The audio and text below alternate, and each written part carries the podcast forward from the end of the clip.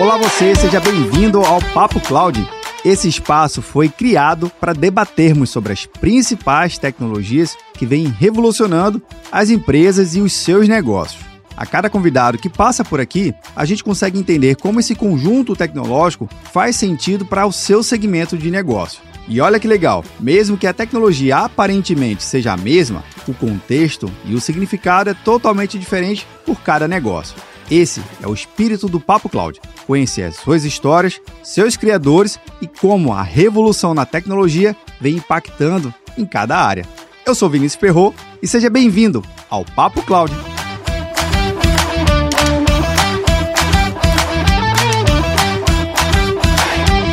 Olá você, seja muito bem-vindo ao Papo Cloud. Eu sou o Vinícius Perro e nesse episódio a gente vai falar sobre estratégias de growth. Olha só, nesse mercado de investimentos e startups, a gente fala que o dinheiro é sempre abundante? Não. que o dinheiro nunca tem fim? Também não. Hoje, ainda mais, a gente precisa ter controle sobre os investimentos, identificar exatamente aonde investir e como investir. Para a gente entender justamente toda essa dinâmica dos investimentos, de, de, técnicas de crescimento das startups, a gente vai falar com o João Gonçalves, fundador e CEO da empresa Jogo. Então, João, seja muito bem-vindo aqui ao Papo Cloud. Obrigado aí pelo convite. Vai ser um prazer falar de growth e estratégias aí para startups e scale-ups no Brasil. Com certeza. João, para a gente começar aqui o nosso bate-papo, conta um pouquinho da sua trajetória até afundar, por favor, a Jogo. Eu sou português, né? Eu acho que todos iriam entender rapidinho isso. Eu estou há 15 anos no Brasil, sempre lidando com, com empresas digitais, assim. Então, eu trouxe uma agência digital de Portugal para o Brasil, depois eu tive uma, uma, minha própria agência no Rio de Janeiro também, e depois, em 2011, eu participei do time que fundou o BomNegócio.com. O BomNegócio.com ficou um site classificado grande, não sei quem vai lembrar, quem não vai lembrar, nós tivemos campanhas muito conhecidas, com Narcisa, eh, Sérgio Malandro, fizemos um montão de coisas com o Padre Washington, sabes de nada, inocentes, tudo isso, e depois fundimos e ficámos ao LX. Eu atuei um tempo mais como diretor de marketing do LX, e depois eu fui para a Cato, a Cato, um player de emprego muito grande. Então, eu tive dois anos na Cato, cuidando do PNL da Cato, de toda, de toda a unidade de negócios B2C da Cato. E depois da Cato, eu fui para o quinto andar, que na altura era uma startup pequena e menos interessante, entre aspas, não estava tanto acima do radar. O quinto andar estava em Campinas, tinha entrado em São Paulo, estava montando toda a sua estrutura de growth, não existia praticamente equipe de marketing growth, e foi isso que fizemos também com muito sucesso. Eu fiquei dois anos no quinto andar, saí quando o quinto andar virou um, um unicórnio com a entrada do, do SoftBank e depois do quinto andar eu entendi essa necessidade enorme no mercado, que é, depois de seed round ou depois de A round, as startups normalmente dedicam entre 30 a 60% de todos os recursos captados para growth. Só que fazem isso de uma forma ad hoc, desorganizada, lenta, e isso é muito risco para o founder, muito risco para o investidor e muito risco para toda a equipe da startup que não acaba não crescendo. Aí a jogo entra para isso, para ajudar empreendedores a estruturarem toda a área de growth deles, a enfrentarem esses desafios de growth, que vai da minha startup muito pequena em nicho para uma startup que vai virar caminho e vai enfrentar os principais segmentos do mercado, não é? Que vai crossing the chasm, Exato. o pessoal fala assim. João, você falou de um dado estatístico bastante interessante, desses 30% a 60% de aportar lá, né, de você colocar um direcionamento de uma, de uma energia. As startups, normalmente, ela passa, os empreendedores, eles passam por algumas fases, né? Recurso zero, dinheiro zero, vontade gigantesca de fazer acontecer. A partir do momento que o dinheiro começa a circular dentro da empresa e o capital começa a aparecer, tem a impressão de que se colocar muito dinheiro vai fazer o, jogo acontecer e não é bem assim. Você eu acho que você está deixando bem claro aqui que o dinheiro uma vez que aparece, aí tem que se gastar uma outra energia para pensar e desenvolver uma estratégia muito bem direcionada para sim fazer jus àquele dinheiro, aquele investimento. É, é essa a linha de raciocínio? Esse é um ponto super importante. Pensa o seguinte, assim, quando você tem uma empresa maior, ela é como um, um adulto. Então, assim, ah, eu consigo comprar umas calças que vou usar durante três ou quatro anos? Consigo. Mas uma criança não. Então, assim, quando você está numa criança, a fórmula, né, a calça que você compra para a criança hoje, ou o sapato, daqui a três ou daqui a seis meses, já não vai servir. Já não existe mais.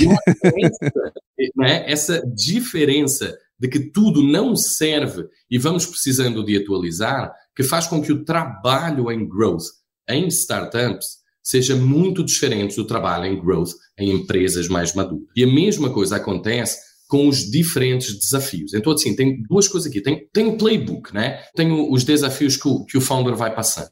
O primeiro desafio, ele é muito técnico. É, é, um desafio de você conseguir, assim, colocar o teu produto na rua. E isso depende exclusivamente, galera, de produto e tecnologia. Então, conseguiu colocar o teu produto na rua, maravilha. Você tem um angel round, você vai ter um pre-seed round. Então, você tem tudo isso. Quando você tem esse product market fit, quando você já tem uma, uma ideia muito clara do que é, que é o teu produto, aí você começa a entrar na rodada seed. E quando as empresas entram na rodada seed, é quando elas fazem a migração de growth que normalmente estava com a turma de produto e tecnologia para construir uma equipe de growth. Porque a conversa começa a ser outra. Tá? Então, nessa fase, nós ajudamos muito a, a fazer isso. Porque não fazer isso é um risco enorme. Normalmente você erra nesse, nesse processo. Fazer isso só por você, às vezes funciona, mas muitas vezes não. Então, ter uma ajuda especializada a fazer isso vai ser muito bom. O que é que acontece? Na rodada SEED, 30 a 40% dos recursos vão para growth. Esse é mais ou menos o padrão. E numa rodada A-round, 40 a 60% dos recursos são destinados a growth. Esse é o padrão também. Quando o mercado está mais agressivo, como estava dois, três anos atrás, Sim esses números eram até maiores. Então se levantava a rodada para apostar muito rápido em estratégias de growth e muitas decisões não tão racionais acabaram sendo tomadas. Assim, muito growth mal feito, muitas coisas atrapalhadas, muitas empresas que investiam 30 mil por mês e foram investir 30 milhões por mês, exagerando um pouco do dia para a noite, e isso foi feito de uma forma atrapalhada. Mas quando o mercado está mais conservador como agora, o que é que necessita? Né? Você necessita de mais inteligência. Sim. Necessita de fazer mais com menos. Você necessita de validar a tua hipótese antes de despejar um caminhão de grana. E para todas essas estratégias, a jogo entra para ajudar. Então, o founder, Vinícius, ele é um cara que ele tem que equilibrar muitos pratos. Ele tem que equilibrar a vontade, a vontade dos investidores, que às vezes pedem que ele seja mais conservador, aí um ano depois já pedem que ele seja mais agressivo, ou dois meses depois pedem para mudar. Então, ele tem que equilibrar essas vontades, ele tem que ouvir os investidores, porque os investidores normalmente trazem um panorama macro muito importante e têm o dinheiro deles ali empatado na startup, então tem um alinhamento de incentivos muito, muito grande nesse ponto. Mas, por outro lado, ele não pode perder de vista lá o norte onde ele quer chegar. Então, eu quero chegar lá daqui a três anos, eu quero fazer um IPO. Eu estou aqui para revolucionar o mercado da saúde.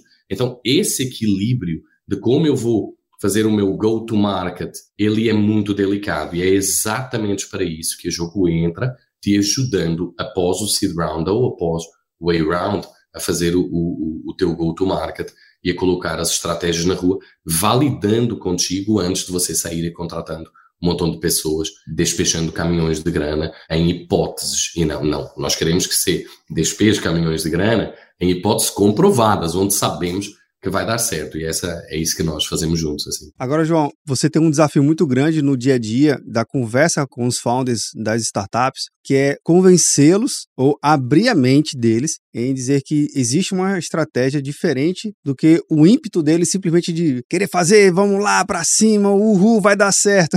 Calma, né? Você não quer frear o jogo, obviamente, você não quer diminuir a velocidade do negócio, mas como é que você trabalha justamente nessa camada prévia, né? Antes, antes do growth, você tem que trabalhar a pessoa, né? O, as pessoas que estão ali tocando o negócio, a startup, para ela sim, primeiro, tentar ter um nível de consciência mais elevado sobre a estratégia de crescimento, sobre growth especificamente, e aí sim você começar o seu trabalho. Conta aqui um pouquinho para a gente como é que é esse momento antes, né? Antes de você começar a fazer justamente as estratégias, mas trabalhar na mentalidade com os fundadores. Quando a startup começa, ninguém tem dúvida que o founder é a pessoa certa para tocar tudo, até, até growth. Mas quando a startup está tipo um D-round, ninguém tem dúvida que ele não é a pessoa certa para tocar growth.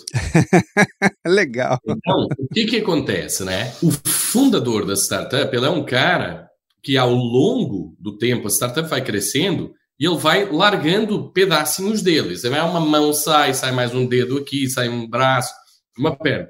Chega lá no final, o que é que ele tem que ter? Eu acho que ele tem que ter a cabeça. Tá? Então, quando você vê, e eu acho que o mercado aprendeu muito bem isso empiricamente, você tem que os fundadores, eles têm uma visão clara e eles são muito importantes de manter nas empresas. Então, um pouco, startups decapitadas não, não têm um track record muito bom. Não tem tantas histórias boas de startups que perderam o fundador e tudo. Mas o que é que acontece? Como o financiamento das startups ele é fase por fase e cada fase tende a ter um ou dois objetivos bem definidos, o founder, você tem um desvio assim na amostra para founders que têm as características dos primeiros desafios muito bem definidos. Então você tem muitos founders técnicos de tecnologia, CTO, Sim. você tem muitos founders que vão colocar a mão na massa, que vão que, que tiram as coisas do papel. Maravilha. Porque esse é o desafio da startup. Angel Round, Pre-Seed. E isso é uma, é uma questão até matemática. Os founders que chegam ao Seed ou ao A-Round foram os caras que tiveram essas características. Os outros morreram. Quem não tinha essas características técnicas ou de tirar as coisas do papel morreu. Mas muitas vezes esse cara chega aqui e não quer dizer que ele tenha as características que vão ser importantes lá na frente para ele. É como se tivesse uma seleção natural. Chega ao A-round do founder que tem as características dos rounds anteriores, porque os outros morreram. E essas características não passam por growth e não passam por gestão de pessoas. Então tem várias coisas. E essa é uma preocupação real dos investidores e dos fundos de investimento. Como eu preparo o founder e a equipe de liderança da startup para todas as necessidades de desenvolvimento individual deles. Mas uma delas é growth.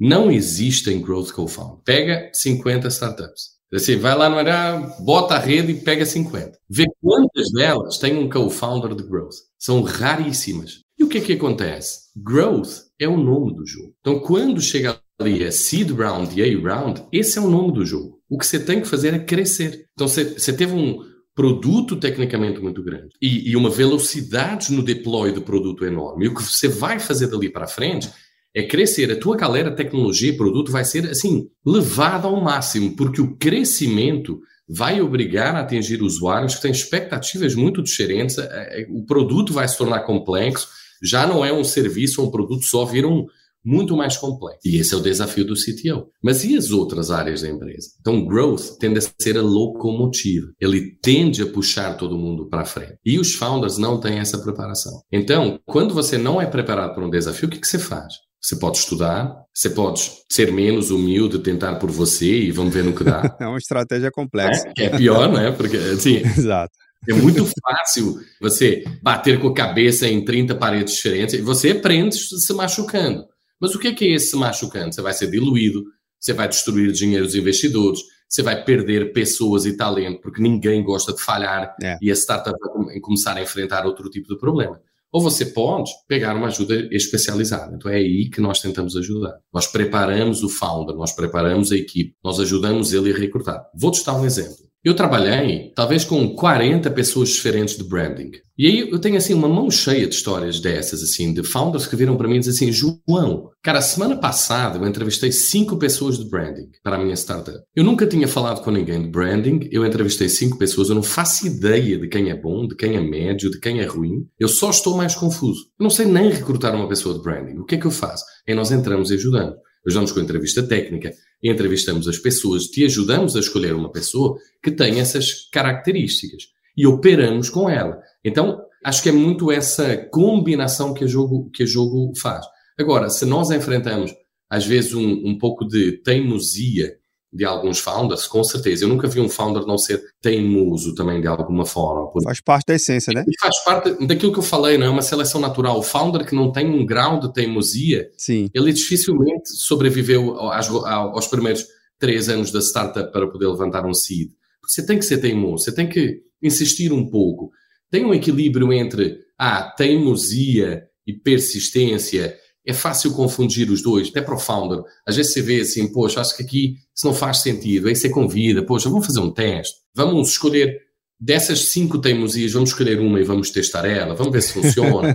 poxa, porque há dois anos você testou isso e não deu certo, não quer dizer que hoje não dê certo, assim. Eu já encontrei uma startup que, que a certa altura ela só anunciava para mulheres. E eu sempre, gente, por quê? Assim, ah, não, porque lá no início nós entendemos que com as mulheres o nosso produto, serviço funciona melhor. Eu sei, poxa, mas vocês vão largar metade da população brasileira? Será que esse teste foi bem feito quando assim estava tudo colado em fita crepe? Assim, e não repetimos o teste e funciona igual. Então, olha lá, duplicou. O, o, o, potencial de crescimento ali na hora. Não, vamos trabalhar com mulheres e com homens, vamos explicar, talvez a nossa comunicação de serviço tenha que ser diferente. Então, é muito comum nós encontrarmos, eu não, eu não chamo de teimosias, mas de algumas crenças anteriores, das primeiras fases da startup, que foram importantes lá atrás, mas que indo para um mercado mais amplo, que é isso que as startups fazem quando, quando depois de seed e depois de round, é? começam a atacar um mercado muito mais amplo, já não são mais verdades. Interessante, João, porque essa mentalidade ela tem que ser acompanhada. Você citou duas histórias aí. Então, para mim, eu, a mensagem que fica claro, João, é que para cada startup e para cada momento que ela está, existe um pensamento muito personalizado. É, é igual um alfaiate, né? É muito sobre medida, mas eu queria que você explicasse aqui pra gente, João, o seguinte: a sensação, às vezes, que a gente tem quando a gente fala que vai personalizar muito um serviço, um atendimento e entender a natureza, é, às vezes o discurso que passa é: ah, se vai personalizar muito, vai demorar muito, porque daqui que entendo o que eu faço, o meu mercado, eu já perdi o time, eu já não, vou estar tá fora do, do, do meu jogo aqui. Não é essa a ideia, né? Você consegue acelerar essa esse diagnóstico inicial, esse assessment inicial, para aí sim começar a vir com estratégias personalizada. E o personalizar é o que dá todo um tom diferente do resultado. Seria isso também? Com certeza. Eu estava aqui pensando em, em alguma história boa, Vinícius, mas acho que eu não tenho nenhuma história. Mas sabe o que, é que acontece? Assim, o founder ele tende a ser um cara muito focado. Assim, ele tem que ser. E o cara, o cara nos três meses antes de levantar o, o, o seed round ou a round, você nem fala com mas está tão empenhado em levantar o, o, a rodada que é difícil assim você falar com ele. Ele está absolutamente absorvido por esse problema. Mas quando o dinheiro cai na conta, aí é que começa o problema, né? Então o dinheiro cai na conta e o que é que você vai fazer? O que nós encaramos muitas vezes é que o dinheiro cai na conta e você começa a atuar de uma forma ad hoc. Sim. E esse ad hoc, ele é bagunçado, ele é caro, ele é lento e ele representa uma, um risco bizarro, assim. Para o founder é muito diferente se lá na frente você tiver 15% da empresa ou 1,5% da empresa. Para o investidor, todas as histórias de growth mal resolvidas no tempo da startup, seja em, em taxa de crescimento, seja em LTV sobre CAC, seja em churn, eu acho que esses três são meio que campeões, elas dificultam as rodadas seguintes. Então o que nós tentamos dizer é assim, não, não quer dizer que eu vá fazer para você. Eu vou fazer com você. Mas eu já fiz isso mais de 20 vezes. E se nós tomarmos todos os projetos de Android, mais 100 vezes. Nós não entregamos uma solução que é, assim, chave na mão, sabia? Tipo, eu não te vendo uma coisa que está lá, está pronta. Não, eu vou fazer com você. Mas eu também não te vendo uma coisa que, ah não, beleza, Vinícius, então daqui a três semanas eu te, eu te entrego o resultado. E aí dá aquela sensação de que você não está sendo desenvolvido, você está sendo colocado numa esteira. Então, nós tentamos ter essa abordagem de processo que tem uma fase 1, 2, 3 e 4 e 5, mas você participa do processo com o jogo. Então, o que nós queremos, o jogo sai lá na frente. Então, seis, nove meses depois, o jogo sai e a startup continua. Aí levantou a round, me chama de novo, porque eu vou voltar a te ajudar a estruturar o growth. Seis a nove meses, depois eu saio, vocês vão continuar. Aí a equipe faz a quatro mãos.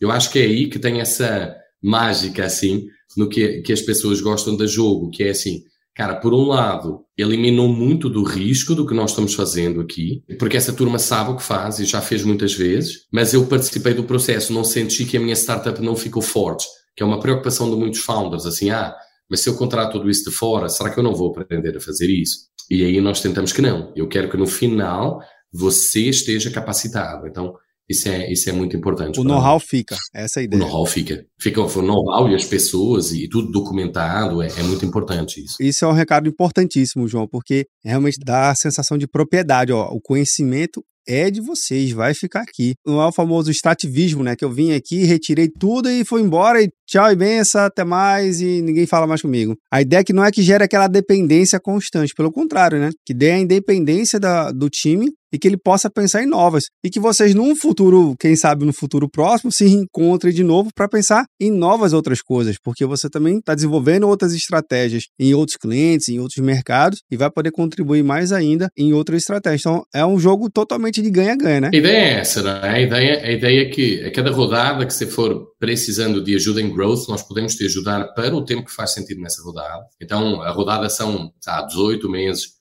24 meses entre rodadas e nós ajudamos ali seis, então, mas quanto mais cedo de levantar a rodada, tipicamente melhor, porque aí elimina esse risco, né? Nós vamos, nós ajudamos a construir e aí a coisa, a coisa segue. E o, um dos pontos que é importante e que, e que acontece muito é isso que você comentou, dessa oxigenação de ideias, assim. Então, como nós atuamos com várias startups financeiras, ou várias de saúde, ou várias startups PropTech, ou tudo, nós acabamos por trazer uma coisa de PropTech para saúde que dá super certo e que ninguém, ninguém estava usando em saúde. Aí uma estratégia que aprendemos num B2B, Large Enterprise com um cliente, nós trazemos nesses materiais comerciais para, para uma narrativa melhor em B2C. Então, esse, esse cruzamento, ele é muito, muito importante, sim. Isso é muito legal, João. Agora, obviamente já compartilhou alguns casos aqui bem legal poderia compartilhar alguma estratégia de growth que tu fala assim, poxa, isso aqui minimamente a gente percebe que se torna ou recorrente, ou alguma estratégia que você fala assim, poxa, isso aqui foi um bom case de sucesso para de um cliente nosso. Pode compartilhar algum desses cases? Olha, posso, claro, claro que posso, assim. Você pensa assim, ah, o canal que eu uso para o B2B ele é igual ao canal que eu uso para o B2C? Não. Então, assim, tem, tem. E até o B2B Enterprise são canais diferentes do B2B é, small and medium business e B2C e tudo mais. Aí você diz assim, poxa, a forma de eu colocar, não é? A forma de eu construir o funil comercial, todo ele é igual? Não. Assim, às vezes você tem um funil no touch, é uma jornada self-service, do outro lado você vai ter um funil que demora nove meses numa venda B2B, enterprise. Aí, o que é, que é igual? Tem uma coisa, tá? E tem uma coisa que nós falamos muito, que ela vale para B2B, para B2C, vale para tudo, que é uma narrativa simples. Então, se tem uma coisa que eu acho que todas as startups conseguem construir é uma narrativa simples. Eu vou-te comp compartilhar, assim, duas histórias, assim. Uma delas é do quinto andar, assim. Quando eu cheguei ao quinto andar, em 2017, era proibido usar a palavra imobiliária. Como assim é proibido usar a palavra imobiliária, né? que curioso. E é pior, assim, na, na, na, homepage do quinto andar dizia não somos uma imobiliária. Estava lá escrito, lá na, na homepage do quinto andar. Então, as pessoas chegavam e voltavam para trás. Eu não estou no lugar certo. E aí o que você quer dizer é assim: não, nós não somos uma imobiliária porque o que nós fazemos é muito mais do que o que faz uma imobiliária. Né? Nós oferecemos um serviço muito mais complexo e somos muito mais preocupados com a qualidade de atendimento do que uma imobiliária. Então, se as pessoas acharem que o quinto andar é uma imobiliária, elas vão ver uma coisa muito menor. Menos. Não tenho tanta certeza. Por quê? Porque sempre tem a chance ao trazer as pessoas de se mostrar o que você faz e de ser totalmente criar uma expectativa acima do que elas estavam pensando. Ótimo. Mas existe uma palavra no dicionário que entrega o que você faz. E isso é uma imobiliária. E nós mudamos isso. Então o quinto andar passou a falar: olha, nós somos como uma imobiliária. E já fez uma diferença enorme, porque as pessoas passaram a entender. E no call center e na, na, nas conversas, aí as pessoas ganhavam confiança. Poxa, eu estou no lugar certo. Ótimo, é isso mesmo, você está no lugar certo. E eu até vou compartilhar outra história, assim, não, não, só não posso falar a empresa, mas era de um empreendedor, assim. Eu estava perguntando para ele assim, poxa, mas o que é que você faz? E ele explicou-me, assim, eu acho que ele durou assim uns 30 segundos para me explicar o que fazia. Usou umas 15 palavras em inglês, complicado, assim, demais. e aí no final do dia disse assim, olha lá, peraí, o que você vende são catracas? E ele disse, é, catraca. E eu assim, tem uma palavra no dicionário que fala o que, é que você faz, então não fica usando outras coisas, fala que você vende catracas. Isso mostra todo esse poder de uma narrativa muito simples, assim. Então, se você não comunicar o que, o que você faz de uma forma simples, vai ser muito difícil você estruturar o teu crescimento depois de e round. No início não. Tá? No início você vai lá nos inovadores, e nos early adopters, tudo isso, é legal, essa galera entende, vai querer pesquisar e tudo, mas depois você tem que saber comunicar com as massas. Então nós dizemos assim, ó, um homem das cavernas entenderia o que é que você faz. Se ele entrar no Boa, gostei dessa ideia. Entende, cara, tá ótimo. Se não entende, nós temos que trabalhar essa narrativa. Então, o que você me perguntou Vinícius, assim, João, tem alguma estratégia que seja válida para B2C, B2B, para startups, em, até em todas as fases, cara, tem. Tenha uma narrativa simples, homem das cavernas friendly, assim.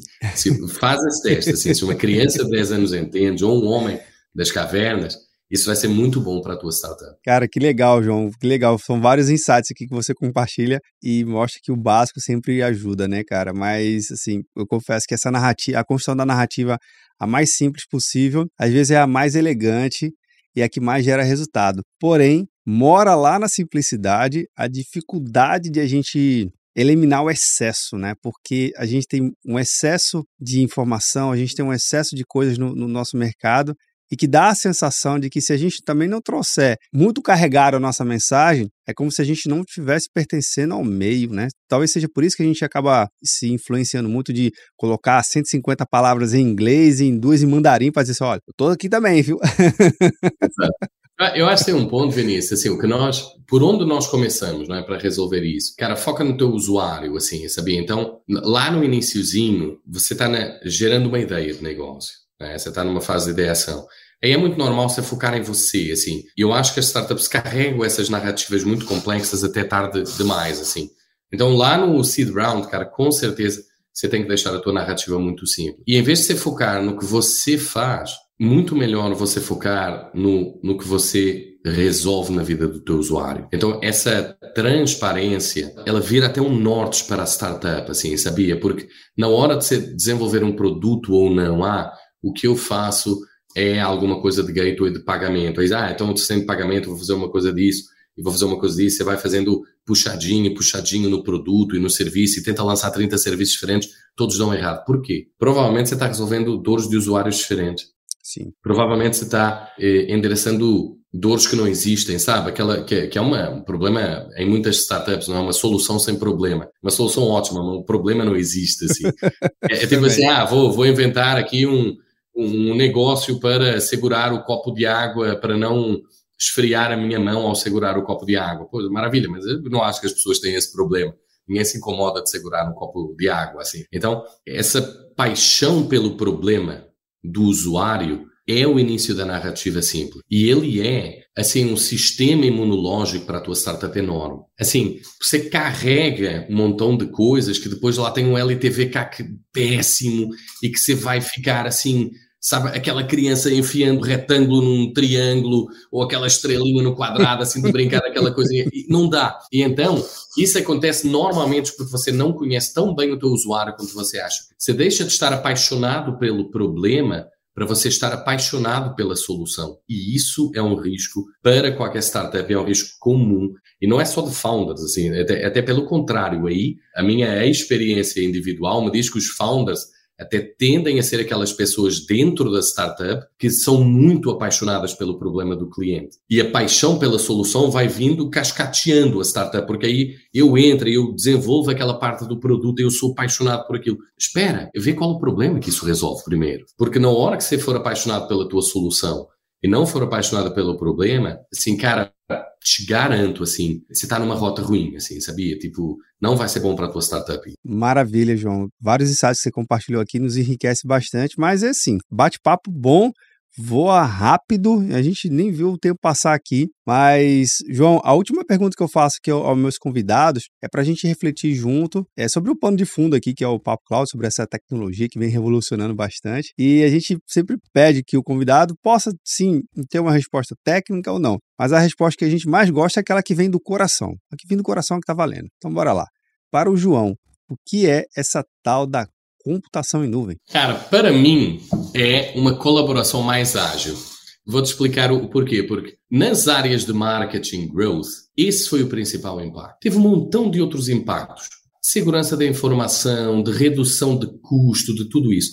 Mas o que é que impactou de fato as equipes de marketing growth? Uma colaboração muito mais ampla e muito mais ágil. Então eu comecei a ter arquivos compartilhados, três, quatro pessoas a mexer no mesmo arquivo ao mesmo tempo, tudo isso funcionando muito bem.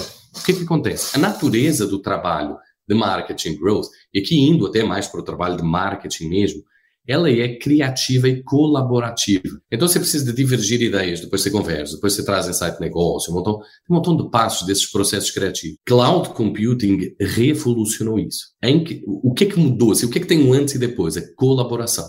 Então você permitiu ter acesso a mais criatividade, mais input, mais insight, mais feedback, mais teste rápido, mais validei com 30 pessoas a ideia, com muito mais agilidade. E isso mudou a qualidade do trabalho criativo, sim, nas equipes de marketing growth. Isso permitiu a. Pensa uma startup há 15 anos que tinha uma equipe de 20 pessoas, duas pessoas ali em marketing growth, a capacidade deles buscarem insight, inspiração, e buscarem feedback de 30 pessoas diferentes era zero. Então o cara fazia com o que ele tinha ali. E cloud computing revolucionou isso. Ele passou a ter acesso a muito mais pessoas e passou a ter acesso a muito mais feedback com essa agilidade. Então isso foi assim uma revolução. Sabe? Cara, que legal. Adorei, adorei a tua, a tua analogia, tua, sempre dando muita aplicação ao contexto e fazendo jus né, à tua experiência, João. Simplificar. Eu adorei a a tua analogia, a tua resposta do coração veio realmente do coração, eu gostei demais. Meu amigo, episódio aqui chegando no fim, mas agradecer a sua participação, adorei todos os insights aqui. Já deixo portas abertas para a gente trouxer mais experiências, mais inspirações dessa. E espero também que quem esteja acompanhando esteja inspirado assim como eu. João, muito obrigado e até a próxima, viu? Obrigado, um abraço. Tchau, tchau. Maravilha. Bem, e você que está vendo ou nos ouvindo, o que você achou do bate-papo aqui com o João? Eu adorei. Vou resumir aqui. Bora pro jogo. Acho que essa é a, a, mensagem principal aqui. Tem uma estratégia de growth, vamos repensar nela. Entre em contato com o João, acho que ele vai te dar alguns insights bem legais para você realmente validar as suas ideias e o principal, fazer valer cada centavo investido no seu projeto, na sua startup. Link na descrição do pessoal lá do jogo. E aproveita também, esse bate-papo não termina por aqui. A gente continua discutindo lá no nosso grupo do Papo Cloud Makers, link também na descrição para facilitar a sua experiência. Agradeço a sua participação e todo o acompanhamento que você tem aqui com o Papo Cloud. E aí, tá na nuvem?